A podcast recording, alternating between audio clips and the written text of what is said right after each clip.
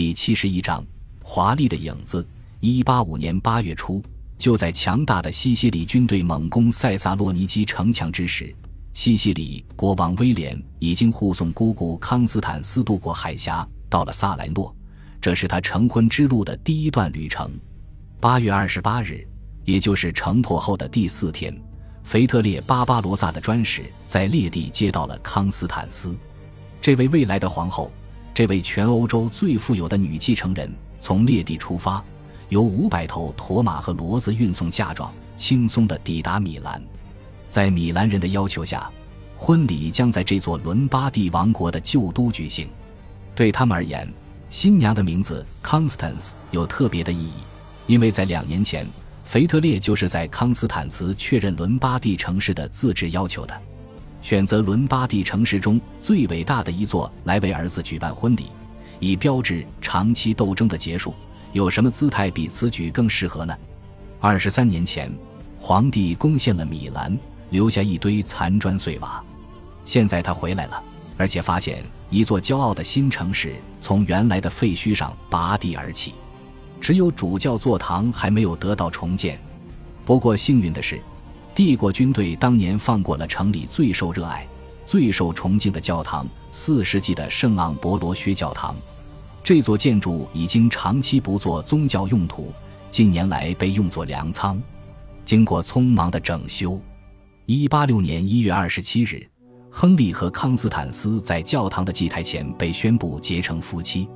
结婚仪式之后，紧接着是另一个仪式：阿奎莱亚宗主教为新郎和新娘分别戴上伦巴第的铁王冠。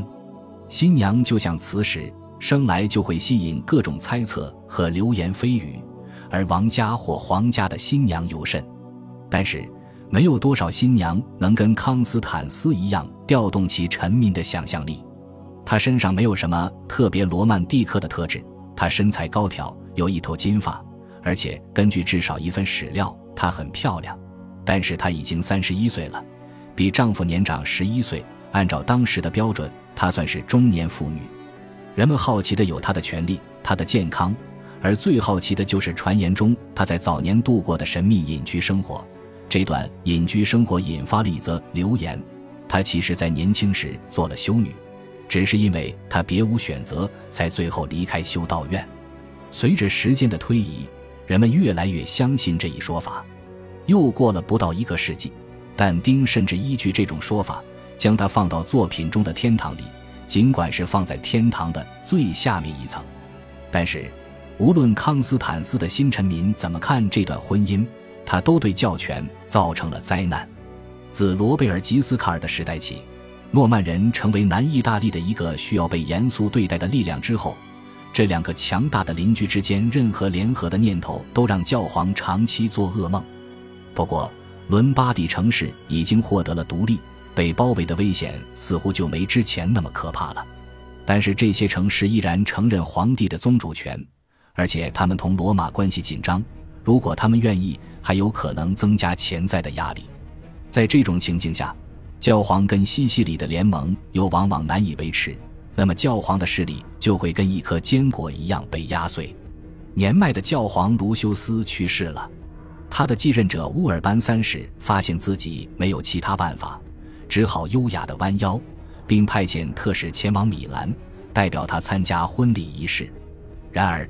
他没有被告知有加冕的计划，得知两人被加冕，他愤怒异常。在教皇看来，父亲还在世就给儿子加冕，这是一个危险的先例。毕竟，任何强化皇位继承原则的做法都只会削弱教皇的影响力。此外，伦巴第国王的加冕礼在传统上是米兰大主教的特权，而乌尔班在被选为教皇之前就是米兰大主教。而且他在理论上从未放弃这个职位，因为冒昧行事，所以阿奎莱亚宗主教被教皇处以绝罚。从这时开始，用诗人吕贝克的阿诺德的话说，皇帝和教皇之间的争吵变得公开，上帝的教会迎来了大麻烦。腓特烈回到德意志，将意大利交给儿子管理之后，这里的情况愈发恶化。不久，根据亨利的表现。就知道他明白没有暴力解决不了的争论。很快，公开的冲突爆发了。双方的对抗很激烈。伦巴第国王甚至将教皇的一位高级官员的鼻子给割掉了。在威尼斯条约签署的十年之后，似乎又快到战争的临界点了。教皇的耐心已经耗尽，罗马人的皇帝再次面临受到绝罚的可能性。他最后没有受到绝罚，这既不是因为他自己的缘故，也跟乌尔班无关。原因在萨拉丁身上。一八七年十月中旬。就在绝罚令放在教皇的桌上等待签字的时候，一个热那亚使团抵达教廷，带来了耶路撒冷陷落的消息。乌尔班年事已高，还生病了，他无法承受这个消息的打击。十月二十日，他在费拉拉死于突发的心脏病。一如既往地，西方世界以真挚的情感对待来自海外的悲伤消息，但为时已晚。对大部分欧洲人而言，离凡特的十字军国家太过遥远，甚至有些不像实际存在的。基督教的据点具有异域风情，拥有特权。那里的苦行被贪图享乐的行为所代替，贿赂与危险在那里相伴而行。十字军的道路是伟大的，但是吟游诗人的浪漫诗歌更与之相配，而非令人失望的没有英雄气概的普通人参与的斗争。即便消息灵通的人。也难以弄清黎凡特的政治发生了什么变化。消息中的名字自己也念不出来。而得到消息的时候，消息不仅得到了剧烈的扭曲，而且已经过去很久了。只有到灾难真的发生之后，他们才会怀着愤怒和恐惧发出惊叫，去找刀剑。就在四十年前，埃德萨陷落的消息和圣博尔纳的口才推动了欧洲大陆的潮流，那就是第二次十字军东征。最后以荒唐的惨败而告终，而在现在的情况下，对任何冷静的观察者而言，无论他是欧洲人还是黎凡特人，只要一直追踪过去十五年所发生的事情，就明白耶路撒冷被占领是不可避免的。在穆斯林那边，萨拉丁正在稳步发展，他是一位有天赋的领袖，是要为自己的信仰光复圣城。基督徒这边则前景暗淡，耶路撒冷。德黎波里和安条克这三个法兰克人的国家均由庸才统治，还被内部争权夺利的斗争弄得四分五裂。在萨拉丁变强的关键时期，耶路撒冷王国却因为患麻风病的国王鲍德温四世而相应的在衰退。